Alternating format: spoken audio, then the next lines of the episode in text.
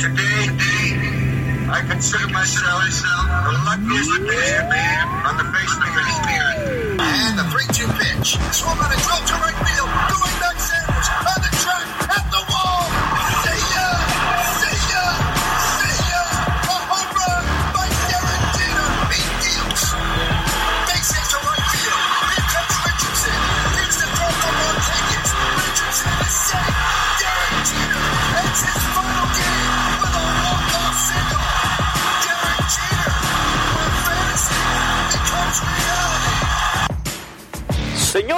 Y señores, ladies and gentlemen, ahora presentamos, now presenting, la semana de los bombarderos.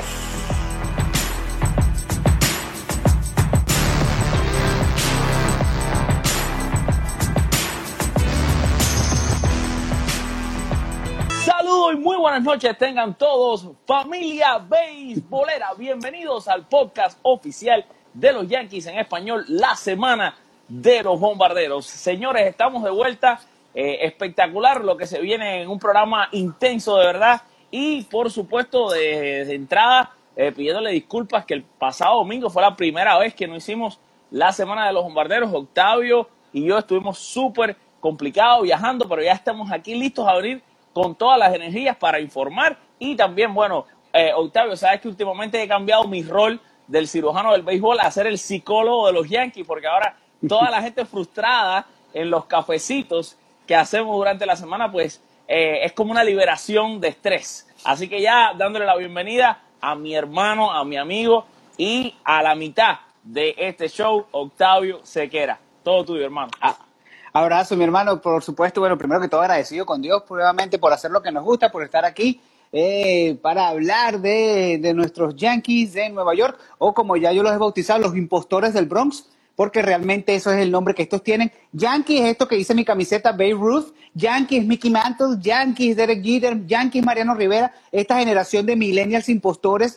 con una eh, gerencia bastante incompetente, ineficaz, balurda, de tercer mundo. Eh, no, lo- para mí no son Yankees, son los impostores del Bronx y no me meto en la, en la bombita ni en la, ni en la burbujita de, de poder, poderle, porque se le ganaron tres juegos otra vez a los Red Sox en los tres primeros de la serie, ahora todos somos felices. Bueno, eso es para la gente que es aficionada a la mediocridad. Yo soy yanquista y yo espero excelencia y realmente no es lo que esta franquicia y lo que esta gerencia ha otorgado en todas estas firmas que hemos visto, de los cuales no hay ni un solo lanzador de renombre, ya no hay un primera base de grandes ligas, porque no lo hay, no hay un primera base de grandes ligas en ese equipo, porque con todo y lo excelente que es DJ LeMahieu, hemos visto que es la posición que más le cuesta jugar y demasiado hace LeMahieu, demasiado hace Urchela, pero bueno, sencillamente las lesiones, ahora la víctima es Encarnación, Luke Boy ya, ya ha estado tiempo lesionado, entonces realmente esta, esta posición que yo tengo en contra a la gerencia la manifiesto de todo punto de vista y por supuesto que bienvenido sea el debate sano, pero es mi posición. Esta gerencia de los Yankees de Nueva York me tiene sencillamente decepcionado porque hay una cosa bien triste. Vamos a ganar 110 juegos. No pasamos de la serie divisional con ese picheo paupérrimo que existe. No se pasa. Vamos por parte, vamos por parte, Octavio, como dijo el destripador, porque hoy ha llegado aquí como un destripador. Va- Vamos por parte. Vamos por la, vamos número uno, eh, porque mencionaste varias cosas. Vamos por lo primero. Eh, el análisis, por supuesto, de lo que sucedió en la, en la, en la fecha de cambios, que realmente no sucedió nada de, de parte de los Yankees. Pero también, Octavio, yo entiendo tu, tu, tu malestar, ¿no? Que es el mío también. O sea, yo también me decepcioné. Pero vamos a analizar, porque lo merecen nuestros seguidores. Re- realmente qué se pudo y qué no se pudo hacer. Porque si bien yo entiendo, y quizás yo soy, siempre he sido, quizás un poco más flexible que tú a la hora de, vamos a decir, perdonar o entender las movidas de la gerencia, yo igual estoy molesto, por supuesto. Yo creo Claro. que había que encontrar, aunque sea abajo de la tierra, un, un lanzador abridor. Y esa parte sí estamos de acuerdo. Lo que yo no estoy de acuerdo es que yo creo que realmente le fue difícil a la gerencia encontrar por varios motivos. Número uno, yo creo que los equipos le hacían ofertas a los Yankees un poco diferentes a la que, a la que después Claro. concretaban el cambio. Porque, por ejemplo, los Blue Jays, y, y no es porque tampoco no estamos jugando aquí a la película de los malos y los buenos, sino que los Blue Jays están en la misma división que los Yankees. Lo que le estaban pidiendo los Blue Jays a los Yankees por Marcus Stroman era ridículo comparado por lo que después lo dieron a los Mets. No sé si está de acuerdo conmigo. La otra cosa es No. que vamos a analizar de verdad, Octavio, de los nombres que estaban disponibles, cuáles de verdad pudieron adquirir los Yankees. O sea, y tú tienes mucho más insight, mucha más información que yo. Tú estuviste a la vanguardia y te quiero felicitar porque Ah. a pesar de que no ligamos ninguno, todas eran Ah. informaciones que te llegaban a ti y yo las transmitía o tú las transmitías y eran informaciones reales, simplemente que no se dieron. Y lo voy a aclarar también, porque tengo unas cuantas gente, porque los hay muy buenos y también los hay que son un poco majaderos, vamos a decirle, de ustedes, porque al final los queremos a todos, pero son majaderos, o sea, nos reclamaban como que habíamos dicho algo que no pasó, que nosotros digamos una cosa y no pase, la hacen todas las personas que están en este negocio. Si usted sigue John Hyman, que Rosedal dan 500 rumores y se dan 10, porque realmente no es algo que siempre va a pasar como uno quiere o como a uno le llega la información. Oh, tenía que aclarar eso porque de verdad que recibí Ah, está mensajes. muy bien. Mensajes. Muy bien aclarado. Pero ahora, Octavio, ¿qué cambio realmente se dio y qué de verdad podemos reclamar con base ahora en Cashman? Decir, no trajiste a este lanzador. Porque, por ejemplo, Mason Montgomery, yo creo que los gigantes no lo quisieron cambiar. Tuvieron el respeto de dejarlo en la organización hasta el final, porque lo van a perder en la agencia libre, pero tuvieron el respeto de hacerlo. Algo parecido a lo que pasó con José Abreu en los Medias Blancas. Realmente, ok, ¿qué pitcher, Octavio? Es el que los Yankees pudieron tener, porque yo lo quiero oír de ti, porque a mis ojos realmente no hay un- una transacción en concreto. Claro. Madison Bumgarner fue el primero porque si hay, si hay mucho respeto por, por, por parte de los gigantes de San Francisco, ¿por qué tres llamadas el mismo día eh, y una conferencia vía Skype con la gente de los gigantes de San Francisco para tratar de convencerlo? ¿Por qué la segunda llamada que se hace con Brian Cashman la generan los gigantes y no los Yankees precisamente? Porque los gigantes tuvieron esa duda. Entonces Madison Bumgarner fue una opción real, real, sin lanzar a ¿Qué nadie. pedían por pero- Bumgarner? Bueno, mucho- muy sencillo. Pedían a- al prospecto este que no me acuerdo el nombre quién es, el tal García. David García. El tal García. No, no, no, no, no, es que no merece que le llame su nombre. El tal García, porque hasta que tú no te pruebes en grandes ligas eres un tal. Entonces pedían al tal García, a Florial, que sí ya está probado, por lo menos un sprint training tiene, y después era Clint Fraser, que lo estaban pidiendo, o Miguel Andújar. Ninguna de las dos opciones. Los Yankees trataron de, de, de meter a Jacoby Ellsbury en el paquete y lamentablemente, bueno, lamentablemente para los Yankees, obviamente los gigantes no iban a aceptar eso, porque la otra cosa, en la tercera, en la segunda llamada, cuando los gigantes inician las conversaciones, el, la, la- el tema era qué tanto del contrato iba a consumir los Yankees en comparación a los gigantes para que se fuera Jacoby Ellsbury en ese paquete. Eh, Había que soltar a Fraser, por supuesto, más el, el muchacho este García y, y Esteban Florial. Entonces, eh, los Yankees se dijeron que no, porque al parecer estamos en presencia del nuevo Nolan Ryan con este tal García. El mismo García que fue la pieza en la cual este, no, no se pudo dar con Marcus Stroman. Yo, tú decías, y yo te respeto muchísimo, aparte del cariño que te tengo, eh, que, lo, que los Blue Jays no fueron justos con, con lo que le pedían a los Yankees en comparación a lo que pidieron con los Mets. Es cierto, no, eh, no, no fueron justos si esa es la medida. Pero si la medida es lo que le pidieron a los Yankees como tal, lo que le pidieron a los Yankees fue a, a García, le pidieron a Florial y le pidieron a uno de los dos, no a los dos, a Clint Fraser o a Miguel Andújar. Más o menos la misma, la misma ah, situación que, que los gigantes. Lo único era que con los gigantes, los Yankees tenían la opción y los, Yan- los gigantes estaban medio convencidos de aceptar el paquetón de Jacoby Ellsbury, pero los Mets dijeron de una vez que no, que no iban a aceptar nada de esto. Hubo un rumor por la Nova Syndergaard, pero ahí entonces sí se involucraba a Gleyber Torres y lo habíamos, ante- lo habíamos adelantado hace Sí, casi sí, sí, tres lo semanas. dijimos primero que nadie.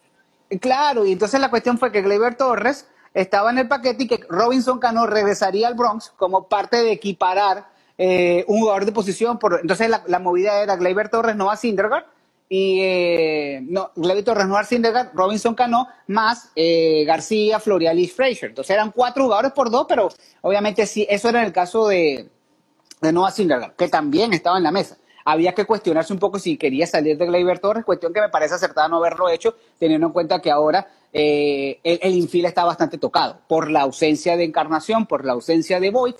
No es que no es que Torres vaya a jugar primera base, aunque no sabemos si lo puede hacer porque es un muchacho que puede jugar todas las Sí, posiciones. claro. Pero de una u otra manera es muy bueno que no se haya salido de, de Gleyber Torres, que a pesar de sus bajones que pueda tener, tú sabes que siempre es una amenaza constante y es un buen pelotero. Yo no lo elevo a esa categoría que lo tienen muchos de que, bueno, es la gran, eh, superestrella, porque para mí está en un proceso y va a ser la gran superestrella, pero está en ese proceso. Pues eh, ah, estoy feliz que no hayan salido Gleyber en ese sentido. Gleyber yo lo cambio tú por tú, por Walker Bueller, por, por Syndergaard, Claro. por, por Lindor, por, por, por Javi Baez, o sea, por esos peloteros se cambia un Gleyber Torres, vamos a estar claros. Claro.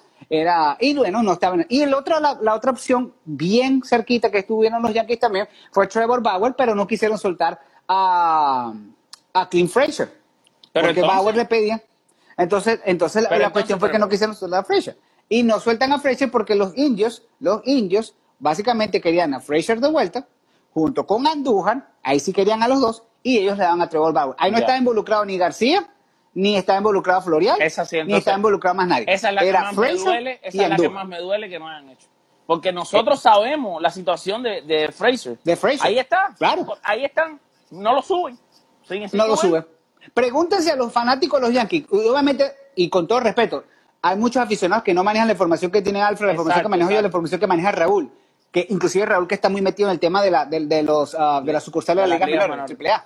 Y él va a hacer cruzado y se va a dar cuenta de lo que sucedió. Más adelante, final de temporada, revelaremos lo que sabemos. Sí. Pero pregúntese usted, el fanático común, pregúntese por qué no lo suben. ¿Por qué la hipótesis es subir ahora a Jacob Ellsbury para cubrir a a Aaron Hicks en lugar de Clint Fraser? ¿Por Sí. qué esa hipótesis? ¿Por qué se habla de que están apurando a Esteban Florial en vez de subir a Fraser, que ya se probó en grandes no, y que se probó a lo grande, con rendimiento, Claro, eh, con rendimiento llegó a ser muy hasta- bueno. Llegó- en un No, momento llegó a ser hasta cuarto No, eso te iba a decir, en un momento determinado Fraser fue el mejor bateador de los Yankees, el bateador más caliente de los Yankees, el tipo que Sí. mejor estaba haciendo el trabajo en los Yankees, así que pregúntense ustedes. Entonces, esto sí es lo que me molesta, porque esta información es que, y para que la gente lo sepa, nosotros estamos aquí Claro. haciendo este programa y no, desafortunadamente no tengo la oportunidad de hablar con Octavio todos los días. Y, habíamos hablado muchísimo por teléfono, Sí. estuvimos quedándonos a veces despiertos hasta la 1 o 2 de la mañana eh, Claro, durante el día 30 claro. y el 31 por ustedes, por llevar la información y por hacer las cosas bien, pero la realidad es que no tenemos el tiempo tanto de hablar. Yo esto no lo sabía, esta sí me molesta. Fíjate, esta sí me molesta porque Claro. si e- ellos mismos se hicieron, de- se hicieron, prácticamente abrieron la, la información para dar a entender, queremos a Fraser fuera de los Yankees, entonces al final no lo terminan cambiando en un cambio por Bauer. Y, y, el- y es real, y es real, esto no nos lo inventamos ni nada. Aaron Boone pidió ex- exclusivamente que el lanzador que él quería en, la- Era- en los era cambios Bauer. era Bauer. Y no, Era o sea, no, no, no tenías- complacieron a Boone, que creo que se ha ganado el tenías- respeto de que lo complazca. Claro, y tenías, tenías el respaldo de Terry Francona, porque Tito Francona fue lo primero que dijo, yo quiero mucho a Bauer, pero ya la situación se está volviendo incontrolable y hay que salir de él. Y él, de hecho, en el último juego, el, perdón, después que cambian a Bauer, Bauer fue al, al estadio de los, de los indios y fue como fanático. Y yo estoy, yo soy de los que piensa que Bauer en dos años regresa a Cleveland porque de verdad que tiene mucho, mucho amor por esa ciudad y yo creo que él va a volver como agente libre, lo van a firmar. Sí, Eh, y sería algo interesante. Pero es un problema de los indios. Ahora, el problema de los Yankees es, si ya tienes el apoyo de Boone, si, perdón, si tienes la solicitud de Boone, si tienes el apoyo de, de Francona, si tienes la- las piezas para hacerlo, ¿por qué no lo haces? ¿Por qué no lo haces? ¿Por qué? Porque ya todo esto me indica a mí que con todo lo espectacular que ha sido G. Urshela este año, Urshela no va, a, no va a seguir con el equipo porque los Yankees tienen planes con Miguel Andújar. Sí. Ya, o sea, es obvio, es obvio que eso, esa, esa es la movida, esa es la movida. Y ojo, también es una cachetada para, para, para porque hay otra cosa que ustedes no saben, y Alfred sí la sabe por los mensajes que hemos compartido. El 30, el 31 el 30 de julio a las 9 de la noche hubo una cena. Estaban Didi Gregorius, Gleyber Torres, Aaron Judge y al parecer, y al parecer, Delin Betances, y esa cena se le dijo a Miguel Andújar, te vamos a extrañar. Entonces, si se está hablando tanto, si se está hablando tan cerca, tan cerca, y ojo, voy a revelar de dónde sale la información sin dar el nombre. La información sale, la información sale del propio crujado de los Yankees. Por todos los años que uno tiene cubriendo, ha hecho contacto. Y es de las personas que usted menos se imagina. Para, ahí se los dejo.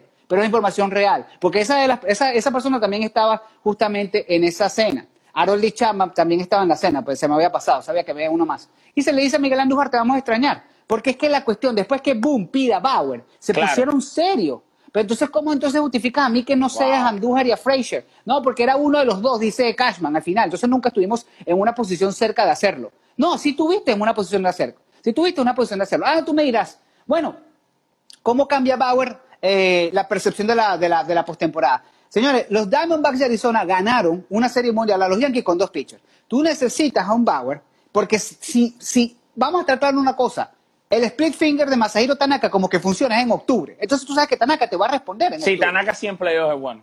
Y- en casa con más. todo lo que lo criticamos, en playoff Sí, es bueno. pero en casa más. Que los tiene, o sea. Exacto. Lo que no me ha demostrado todavía es Severino. Entonces Severino en postemporada no es lo mismo. Entonces, ah, no, pero va a llegar súper fresco. Me parece muy bien. Imaginemos entonces a un Babur, Severino y Tanaka juntos. Porque vamos a estar claros, lo de Paxton y J-Hub es un verdadero desastre. Aunque ahora la Lo última salida de Paxton fue buena. Sí, usted- eh, bueno, ah, tres grábala. ahora vienen tres malas No, no, no, exacto. bueno, exacto, exacto, grábala. duda, ¿no? Vamos a grabarla porque entonces ahora vienen tres malas. Eso es lo que sucede con Paxton. La inconsistencia Y es Hub, notable. y Hub yo no creo que, que ha sido tan desastroso como Paxton, pero ha estado, ha estado demasiado mediocre, o sea. Es, muy- es una mediocridad total. Exacto, no es lo ha estado no es lo que se mediocre, exacto. Claro. Aunque Mira, tiene experiencia en postemporada, que eso puede ser que ayude quizás en un sí, pero mira, con todo lo que yo he criticado a Sisi Sabatia, yo en postemporada me la juego con Sisi antes que con, se- Pa- detrás con, antes que con ese es mi gallo.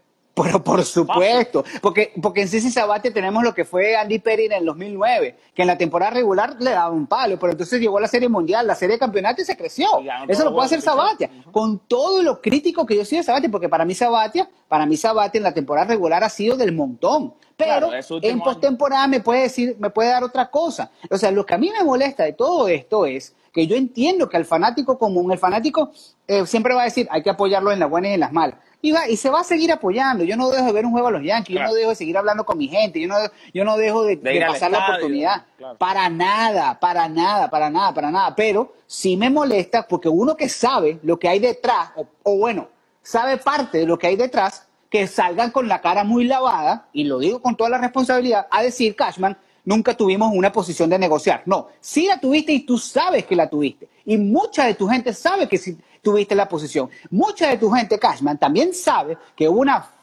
bueno, fuerte conversación con Randy Levine y con los hermanos Steinbrenner, porque inclusive, inclusive se habló de Gleyber Torres como moneda de cambio. Y Cashman sabe que esas conversaciones se dieron. Cashman sabe, Cashman sabe que Aaron Boone pateó una silla en, el, en, la, en, la, en- la oficina de, de- de los managers y que Aaron Boone lo llamaron a disciplina interna, y si ustedes no lo saben, bueno, lo decimos, Wow, porque cuando salió, bueno, porque cuando el 31 de julio a las 4 de la tarde, cuando sale lo de Grinky, que Grinky sale eh, caminando por el pasillo, por el- eso no se vio, Grinky, Grinky sale caminando por el pasillo del estadio, lo que no, eso lo vieron todos. Ese pasillo termina, eh, es más o menos, vamos a ponerlo en, en, en, en- en yardas, son más o menos 50 yardas, la mitad de un campo de fútbol, más o menos así. Y ahí llega lo que es el press elevator. Antes del press elevator está un cuarto donde está la, la- la- conferencia de prensa y ahí está la familia esperando. ¿Quién estaba ahí esperando? Halston Brainer. Y Halston Brainer le dice suerte a, a Zach Greinke, suerte a Zach Greinke y le da un abrazo y, se va. Y cuando eso sucede, Aaron Boone en su silla de manager, molesto, patea una silla que inclusive lo tiene que calmar, lo tienen que calmar Aaron Boone porque se escuchaban los gritos afuera, se escuchaban los gritos afuera, diciendo, eso lo hacen, hoy los, perdón, hoy los Astros acaban de ganar la Serie Mundial.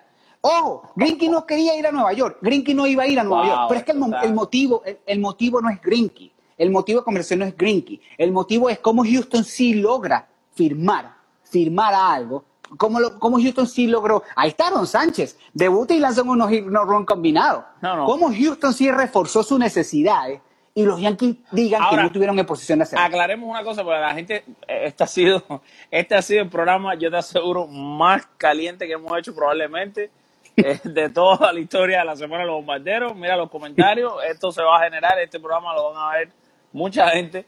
Vamos a aclarar una cosa, nunca hubo una negociación por Grinky, ¿o sí? No, no, no, Ok. no, no, nunca, Nunca. nunca. Y otra cosa, Esos teléfonos no iba a ir a Nueva York. nunca ni se les pasó por la mente No. la, ah, porque No. Grinky no quería ir a Nueva York. No, Greinke no iba a ir a Nueva. York. No va a ir, no va a ir a Nueva York. Y Miedo, posiblemente miedo, miedo, una división más Sí. difícil, fue una más fácil, donde Sí, tiene sí, unos claro. angelinos que están eh, eh, jugando mal, unos Texas Rangers que están jugando mal, Claro. y una alineación que no es de la intensidad ni de la de Boston ni de la de Yankees, incluso los propios Rays, que le ganan a cualquiera, que es un equipo peligroso, él no iba a Ah, tener que enfrentarlos.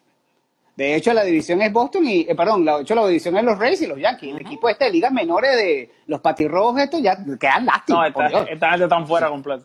Y realmente, y, y, haciendo, vaya, le vamos a dar dos minutos a los medias rojas, se lo voy a dar yo. Haciendo una, una- un paréntesis, lo que simplemente, literal, para mí tiraron la toalla. Eh, Hoy Sí. yo lo decía por la mañana en la entrevista que hago con don Alfredo Pisicorre en Nicaragua, no creo que tiraron la toalla, pero ya ellos saben que están como el boxeador que perdió los 11 rounds de la pelea, tiene que salir a dar un knockout. Ellos van a tratar de mantenerse con vida, quedar como ese segundo puesto de comodín, tratar de ganar el juego y entonces tener, creer que van a tener la suerte de campeones en postemporada, que se van a crecer y que van a ir duendes mágicos que van a ayudarlos y que se van a poner de suerte y ganan. No, en serio, Sí. es la realidad. Sí, sí, porque no haber conseguido un relevista, ellos, no haber salido a conseguir un reloj cuando tienen un bullpen que es un desastre, ya, o sea, y posibilidades tuvieron, porque ahí No, estaba pero Shane Green, peor ahí estaba Dombrowski. Felipe Vázquez, ahí había pelotero para, para recoger. No, no, no. Y, y peor Dombrowski, porque Dombrowski públicamente dice, no, es que no tenemos chance de ganar la Exacto, división. Exacto, por eso te digo. Ya él dijo, Eh. eh, hicimos, no hicimos movida debido a que no tenemos chance de ganar la división. O sea, tú estás diciendo, nos vamos con lo que tenemos y logramos conseguir a última hora un, un último piñazo. Por eso que te digo, está como boxeador, sabes que perdiste, tienes la cara sin Claro. de golpe. Y en el Claro. round número 12, bueno, vas a salir a tirar a ver si es un golpe de suerte. Pero Claro. ese golpe de suerte de ellos es tratar de que todo les salga mágicamente bien, como pasó el año pasado, que tuvieron mucha suerte en la postemporada sin quitarle el mérito, tuvieron mucha suerte y que entonces con esa suerte a lo mejor caminan y ganan o el H que tendrá Alex Cora, pero no, no creo que este año va a funcionar. Me parece que sin mucha discusión, los Astros ahora mismo es el equipo que hizo todo para ser otra, para ser favorito a llegar otra vez, como hace dos años atrás, la Serie Mundial. Que pase o no pase, bueno, hay que ver. Los Yankees están ahí, puede pasar cualquier cosa. Ahí va a estar también los Mellizos, que es un equipo que a pesar de que los Alfred. Yankees siempre le ganan en postemporada, cuidado. Alfred, ¿tú sabes qué es lo que duele? ¿Tú sabes qué es lo que duele? ¿Tú sabes qué es lo que duele todo esto? ¿Tú sabes qué realmente duele a nivel de ciudad y de localidad? Que la mejor rotación de picheo, en, al menos en los equipos de Nueva York, la tienen los Mets. Los- la, la- la rotación de los Mets le da tres vueltas a la de los Yankees. La rotación. Ahora, la rotación. ¿llegó a haber de verdad un negocio por Zach Wheeler o no? No, no. Wheeler tenía un deseo de ir a Nueva York. De hecho, creo que Wheeler va a ir a Nueva York. Creo que va a ser la primera firma de los Yankees el año que viene y nos vamos a decepcionar porque debería ser Gary Cole. Sí. Pero creo que lo, creo que ya hay una conversación. De hecho, hay conversaciones ya para que Wheeler sea lanzador de los Por Yankees el año que viene como agencia libre. Ojo, vamos a aclarar por tercera vez si esto pasa. Los Yankees han estado supuestamente detrás de Gary Cole dos veces y no lo han logrado conseguir. Cuando era eh, colegial lo querían draftear y no lo pudieron draftear. Supuestamente antes de firmar con los Astros, los Yankees estaban interesados. Al final no sucedió. Eh, X motivo. Bueno, pidieron a Andújar, pidieron a Andújar cuando Andújar había ganado el novato del año. Exacto, también, ajá. O sea, Y ahora eh, supuestamente tienen un chance el año que viene, vamos a ver. Yo incluso alguna Ujú. vez escribí un artículo en inglés que se llamaba eh, The One That... uh, déjame decir- Got Away. The One That Got ¿El One that got away? Exacto. Sí, sí, sí, sí, por supuesto. Ahora, una cosa interesante, una cosa interesante, además de los Mets. Si los Mets de Nueva York se meten como segundo comodín, ¿quién se quiere enfrentar a esa rotación de picheo? Ese es el problema. O ¿eh? sea, va a estar duro, viejo. Por eso es que, por eso es que ellos no cambiaron Sí. también al final. Claro, Y calladitos a la claro. han ganado. Oh, oh, oh, ojo. Y no es Claro. y ahora es con Stroman. Cuidado, yo Stroman siempre he dicho, y ese era el, el- el ideal mío para los Yankees, te lo dije siempre, ese era el pitcher que yo quería ver con el uniforme a raya, más que Bauer, más que incluso Von Gunner, eso lo discutimos tú y yo, porque a mí me parece que Stroman tiene esa guapería, ese, esa entrega, ese neoyorquino de, de, de, de- Claro, de pura decir, cepa. de pura cepa que iba a encajar perfecto en los Yankees, no se, no pasó, no pasó, pero sí creo que los Mets con esos cuatro lanzadores, Wheeler, Syndergaard, DeGrom y Stroman, van a ser demasiado peligrosos si, si se logran Claro. colar en la postemporada. Y mantuvieron su bullpen porque mantuvieron a Sugar Díaz. Eh, ojo, Alfred, y es cuestión de que ellos se enrachen, es cuestión de que ellos se enrachen porque tienen al novato del año de la Nacional, tienen a McNeil que fue un All-Star, tienen a, a, ¿cómo se llama? A Rosario que Sí, puede darle un palo cualquiera cuando le dé la gana. O sea, es cuestión de que se enrachen. Eh, lamentablemente ellos empezaron muy mal y, esa, y eso le está pasando factura. Pero, pero es cuestión de enracharse. Si esos tipos se meten y van a tener todavía, le quedan muchos juegos contra Filadelfia y muchos juegos contra Washington para pelear el comodín, el segundo comodín. Eh, en la central se están matando entre Milwaukee, eh, San Luis y Chicago. Sí. Uno va a ganar la división, el otro va a ser el primero del comodín. Entonces ese segundo comodín queda a las puertas de todos estos equipos. Y eso va a ser interesante. En el Americana, los indios, al parecer, van a ser entonces, van a ser anfitriones. Si hoy terminaría la temporada, serían anfitriones del juego de comodín contra los Reyes de Tampa Bay. Creo que por la ventaja de la localidad, por experiencia, los indios ganarían Sí, eso. puede ser. Pe- Pero, entonces imagínate, a, a dónde Aunque llegar. tendría que enfrentar a lo mejor en ese juego a Charlie Morton. Sí, no, y, y está bien, Eh, oye, pero entonces dicen tiene que enfrentar. como dicen los teachers que usan la- los pullovers de Tampa, los jugadores de Tampa, Charlie freaking Morton. Charlie freaking Morton. Bueno, y estos se tienen que enfrentar, estos tenían que enfrentar o a Kluber, o a Bieber, Sí, o a Plisak, Pero bueno, o a Clevinger. Kluber está lesionado, hay que ver. A No, mí, ya a mí me regresa. gusta mucho Charlie Morton. ya regresa. Y en cuanto a la ofensiva, es pareja para los dos. Creo que los indios tienen un- una ventaja. Quizás. Entonces ponte tú. Aunque con Los indios Aguilar ganan los ese juego. reforzaron bien. Pero Aguilar está jugando todos los días, va a ser titular. Sí, sí, yo lo entrevisté ayer. ¿Eh? Ayer lo entrevisté. Pero va a ser titular, porque Sí, sí, creo entendido que, que viene de la banca como estaba Milwaukee ya. Mm, bueno, bueno, lo Por que no- hablé por con no- fuera por del digo. micrófono no parecía, pero hay que ver cómo lo Va a ser inter- Tú sabes que y sería interesante ver a- es, por- es interesante a la hora de mo- de mover sus piezas. Ke- Kevin Cash y Terry, y Terry Francona, Sí. porque ellos se conocen y son muy amigos y, y siempre tienen una, una apuesta a ellos. Bien interesante eso. Entonces, ponte tú que ganen los indios. Los indios irían contra el mejor récord de la americana. Pueden ser que sean los Yankees. Probablemente. Si mi- sí, ok. Ok, entonces los Yankees tienen el camión de leña, pero ¿qué pasa? Si los Yankees, y quiero pensar que sobrevivimos a esos tres caballos, a, lo- a los tres, Carrasco regresa, Clevinger y, y Kluber. Vamos, supongamos que se da el milagro y se le gana. ¿Cómo pasa a los Astros? No, no. Es tan duro, es tan duro. Es tan duro. ¿Cómo Mira, pasa a los Astros? antes de que ya la gente empiece a sacar los cuchillos y vayan y se corten las venas, y antes de que nosotros pasemos a los tres strikes, quiero tocar un último tema que es muy interesante, porque hay A una... A ver, son- es un tema que se deriva en dos, que lo vamos a tratar de hacer en unos cinco minutos para irnos con los tres strikes. Sabemos que eh, tampoco queremos hacer este programa tan largo porque vamos a estar saliendo un día que los Yankees están jugando con Boston, así que vamos, vamos rápido. Eh, esta es la cosa. La lesión de Severino, mucho misterio con esta situación, sin Ah, embargo se dice que vira. Y hay y, y esto lo voy a unir, vas a ver que esto es como los casos policíacos, uno lleva a lo otro. He recibido muchos mensajes. Yo, para yo dar opiniones, leer, yo, yo leo los mensajes de la gente quizás más que las noticias en mlb.com. Y es el siguiente. Mucha gente me dice, hermano, ¿tú crees de verdad, en serio, que Aaron Josh está 100%? Yo te voy a decir, yo creo que no. Yo creo que por, yo no sé si por vender tickets en Londres, yo no sé si por, eh, y, y a- ojo, Brian Cashman admitió abiertamente que los Yankees han cometido errores a nivel de su cuerpo médico en cuanto a diferentes lesiones. Yo te voy a decir, Octavio, yo veo demasiado mal a Aaron Josh. No sé si entonces es que está en una mala temporada, no sé si es que Aaron Josh a lo mejor ha engañado a todo el mundo y no va a ser el pelotero que se quería, o Aaron Josh no está al 100%, lo apuraron por regresar a la serie en Londres, o él mismo se apuró, él quizá está sintiendo esa presión de ser una de las caras del béisbol y algo sucede que no esté al 100%. Y esto te digo Claro. que tenía que ver una cosa con otra porque pasó lo mismo con Luis Severino. Dinos un por arribita qué crees que va a pasar con los Severinos, cuál es la situación exacta de Severino, tú que tienes una información súper buena, y, y únela un poco a esto de Aaron Josh, ¿sí o no Aaron. Josh está al 100%? Bueno, en teoría, Alfred, Aaron Judge está al 100%. Aaron Judge está al 100%. Hay Ok. un declive en Aaron Judge, es por el rendimiento. Eh, Pero es por el rendimiento. Sin embargo, sin embargo, Mm. eh, su, su entrenador personal, que no trabaja para los Yankees, Sí. es, es alguien que inclusive es, es- es curioso. Yo lo es conozco, curioso. él solo Eh, entrena a Josh y a Steve Kingery de los Phillies.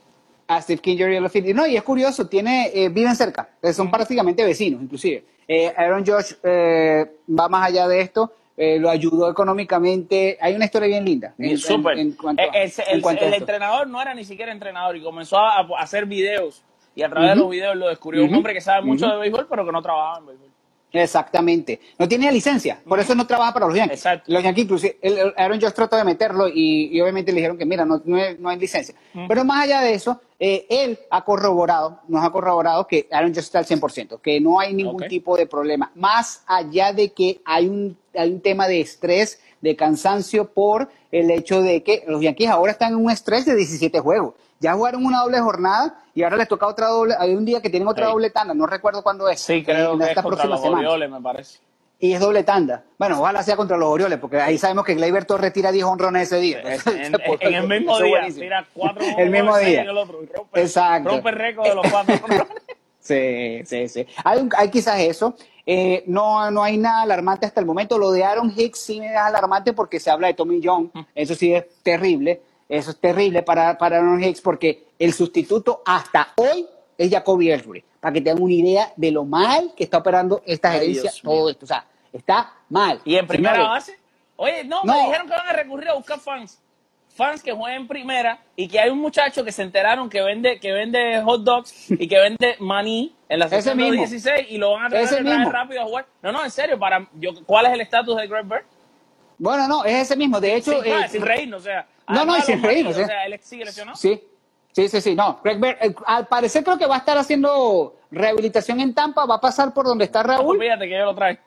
y eso lo traen. Eso lo traen. Inclusive está. No, no. 111, pero él lo trae. Lo cómico es la seriedad con la que Aaron Boone dice, tenemos los recursos. Está, Greg- lo nombré primero, está Greg Bird, está Mike Ford, Pero Mike Ford inclusive podemos verlo. contar. Oye, tiene casi Inclusive 30 horas en la podemos contar- Menor, Octavio, ese muchacho hay que verlo. No, no, no, inclusive podemos contar con Esteban Florial para que juegue primera base. O sea, Aaron Boone, pero es que Aaron Boone, Pero, ¿qué pero ¿qué digo? va a hacer Aaron Boone? Aaron Boone trató todo lo que Exacto. pudo, Octavio. Ha manejado el Exacto. equipo mejor que nadie. No, no, Aaron no, Boone y a él le dicen- de, de Nueva York. Ah, después de DJ LeMahieu. Exacto. Eh, cuidado, Sin- cuidado. Con lesiones. eh, con- Sí. eh, teniendo a la gerencia en contra de sus propios planes. O sea, no- Prácticamente. No le podemos Eso- eso es lo que iba a decir.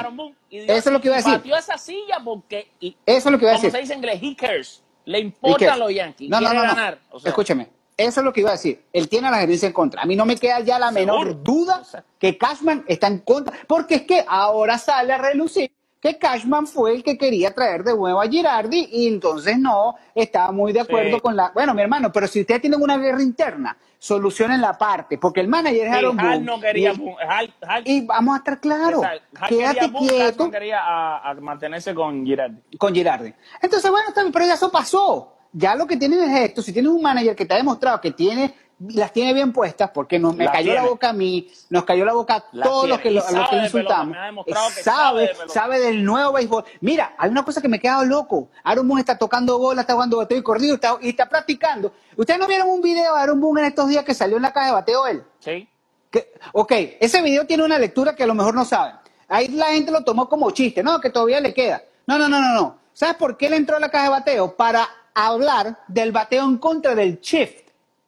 Para vencer al shift. Y él mismo se puso como, como, como muestra. Mira, a, a esperar los picheos. Le pedía a, a- la persona que estaba lanzando, que no me acuerdo quién fue el coach, no era Rushlight, no, eh, no me acuerdo quién era este, le pedía, lanza y, armaba y hacía los swings en contra del shift para bateadores, para bateadores como George, para bateadores como, bueno, eh, se habla de que Stanton tuviera, eh, tiene que regresar el 12 de septiembre, se habla para esa fecha, pero, ojo, no, no, tú me dices a mí, regresa tanto, regresa Encarnación y regresa Gary Sánchez, ya, el camión de leña, el problema es que es el picheo, ya está, está el picheo. En Encarnación dice, dijo ayer que era tres semanas, para mí son cuatro, un mes, entonces eso es septiembre.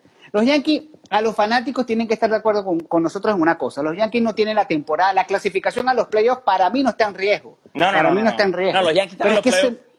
Pero exacto, pero es que ese no es el, ese no es el, la, la meta. Ese no, es lo, claro. eso no es lo que se busca. Se busca que este conjunto por fin pueda levantar una serie mundial que no pasa desde hace 10 años. Y es- son los Yankees, no son otras, no son los rojos de Cincinnati, por Dios. Entonces, ese es el sentido que, que se le está viendo. Y último, lo de Severino, ellos quieren aprender a que no puedan, porque sí, obviamente hubo una presión para George para llevarlo a Londres. Eh, inclusive hablaba yo con nuestro compañero Chris Gabriel, que él le escribió una noticia de Chris, espérate, porque no hay una fecha. No, pero es que lo van a llevar para Londres. Y dije, no hay una fecha. Entonces Chris me decía, bueno, está bien, pero ¿qué es lo que pasa? Que a, yo, a, a Boone lo estaban empujando así Sí. como, como cuando quieren empujar una pregunté. carrera. Mira, Es que dale, dale, dale, dale, que tipo tiene que ir para Londres. Dale, que dale, que vender anúncialo, tickets. anúncialo. Claro, claro. Ah, hay que Fíjate vender tickets. que- Ahí fíjate está. que nosotros subimos un video en el que él sale al terreno y la cámara, la cámara vivía arriba de él todo el tiempo. Él fue Ujú. el hombre. Y, y, y, y- y porque nosotros pusimos un video que él salía del, del clubhouse, caminaba un pasillo, entraba al terreno. Claro. Ese video ya alcanzó un millón de vistas en nuestra página y con la base llena. Porque Ah. es el tipo, el tipo genera. Entonces, por eso yo te pregunté, ¿tú crees que lo hayan apurado en eh, este regreso? yo estoy seguro que sí.